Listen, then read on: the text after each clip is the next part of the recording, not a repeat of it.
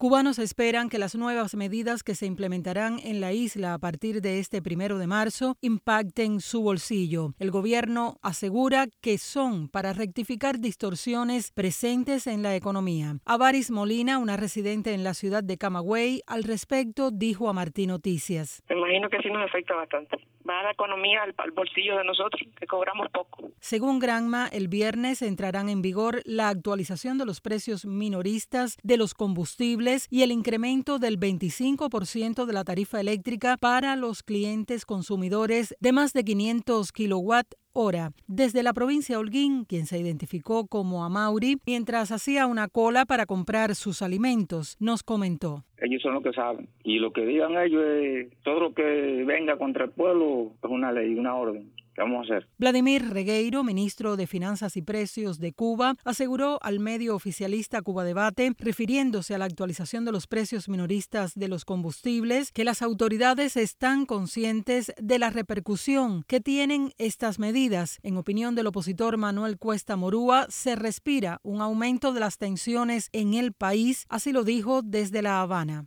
Desasosiego y profunda molestia con el gobierno y aumenta mucho más la tensión, aumento del combustible y de las tarifas eléctricas y de otras cosas que obviamente vendrán y lo va a pagar precisamente la gente, ¿no?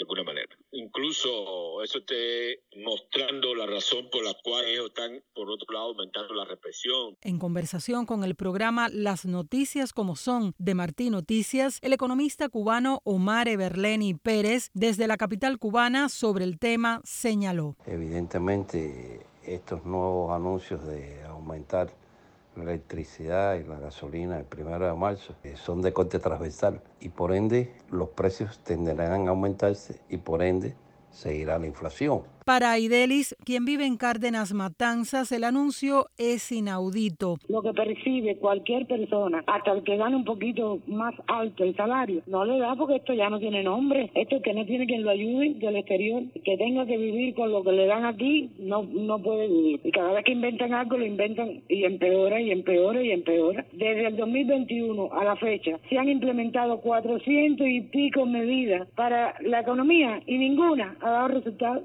Ninguna. Porque aquí el problema, todo el mundo sabe cuál es. ¿Qué cosa es lo que no funciona? Ivette Pacheco, Martín Noticias.